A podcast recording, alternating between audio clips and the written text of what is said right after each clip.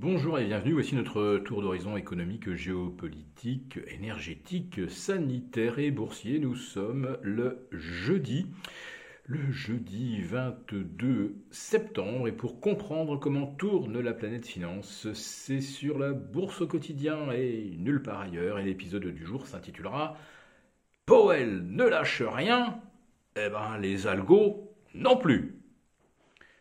Alors, ben, les marchés euh, digèrent euh, tant bien que mal. Euh, le discours et la conférence de presse de Jérôme Powell mercredi soir.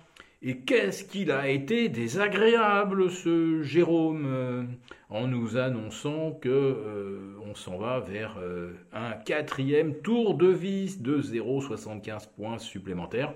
Alors je vous dis tout de suite, vous pouvez remonter 50 ans en arrière, plus 300 points euh, sur les taux américains en 4 mois, ça sera sans précédent. Oui, donc 4 euh, fois 75, plus encore 50 euh, à la réunion de décembre, plus peut-être encore 25 à la réunion de janvier. Tout ça pour atteindre des taux neutres que le marché price déjà entre 4 et 4,40%. Bon, vu ce qui a été dit hier soir, tablé plutôt sur les 4,40.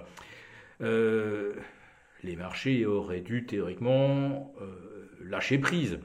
D'ailleurs, ce matin, le CAC 40 ouvrait avec près de 100 points de basse, avec 100 points de baisse, avec euh, une base inscrite à 5920 points c'est-à-dire 60, euh, 60 euh, points en dessous du support des 5980 que tous les chartistes connaissent, et euh, s'ils le connaissent, les algos aussi.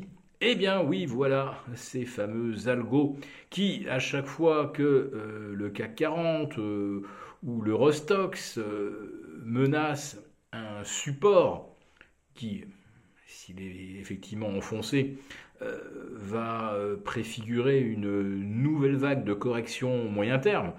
Une vague de, correction moyen terme, c'est moins 15 ou moins 20%. Hein, donc il faut avoir conscience que l'enjeu est, important. Et eh ben, euh, manifestement, les algos sont bien au courant. Et ça nous vaut un nouveau rebond aujourd'hui du CAC, quasi miraculeux, de plus de 80 points, puisque revoici le CAC au-delà des 6000 points alors que euh, on est euh, certain maintenant que la Fed est bien déterminée à monter les taux, quitte à provoquer une récession. Monsieur Powell l'a dit d'une formule laconique, il n'existe pas de moyen de combattre euh, l'inflation qui soit indolore. Et s'il faut en passer par une contraction du PIB, ben soit c'est un choix assumé parce que M. Powell le dit. Euh, eh bien, la récession, c'est moins euh, pénalisant que euh, de laisser dériver l'inflation en moyen terme. Et c'est vrai que si les banques centrales laissent dériver l'inflation, ça veut dire qu'elles ont totalement renoncé à exercer leur mandat qui est de garantir la stabilité monétaire. Et pour une banque centrale, évidemment, il n'y a rien de pire que de perdre sa crédibilité. Euh, on peut se faire haïr, euh, comme euh, dans les années 80, avec l'air Volcker et les taux propulsés jusque vers 20%, mais vaut mieux être détesté que pris pour un clown. Voilà. Et euh, c'est désormais euh, l'équation que la Fed tente de résoudre.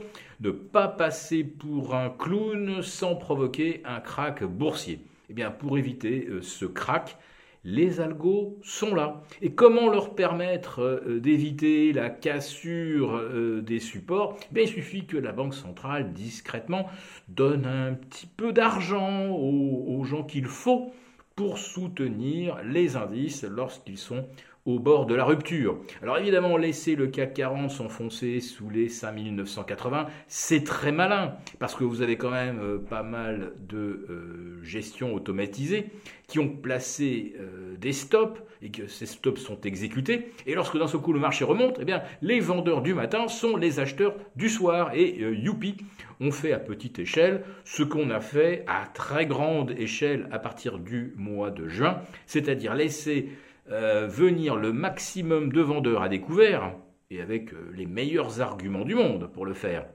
et d'un seul coup euh, leur casser les genoux en tirant les indices et en les obligeant à se racheter, même si tout le contexte économique, géopolitique et désormais énergétique hurle de ne pas le faire. Oui, mais voilà, c'est toujours le pot de terre contre le pot de fer, c'est-à-dire le gérant discrétionnaire face à l'algo tueur et qui ne vous laisse aucune chance.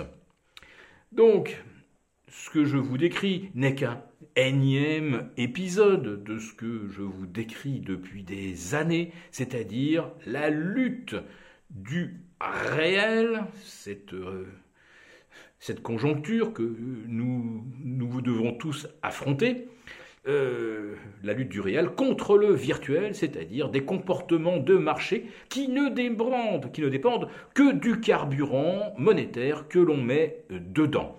Et donc, ce qui peut tout faire basculer, ce n'est pas que les taux aillent à 3,50, 4 ou 4,25%. Non, ce qui risque de provoquer la chute des marchés, c'est la panne de carburant. Hein.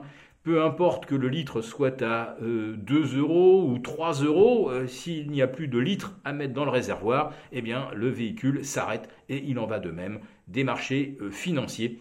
Et cette réalité-là, nous allons donc bientôt savoir si c'est ce qui nous pend au nez pour les prochaines semaines ou les prochains mois. Si cette vidéo vous a plu, n'hésitez pas à nous mettre un pouce. Et rendez-vous demain avec nos abonnés de la lettre des affranchis.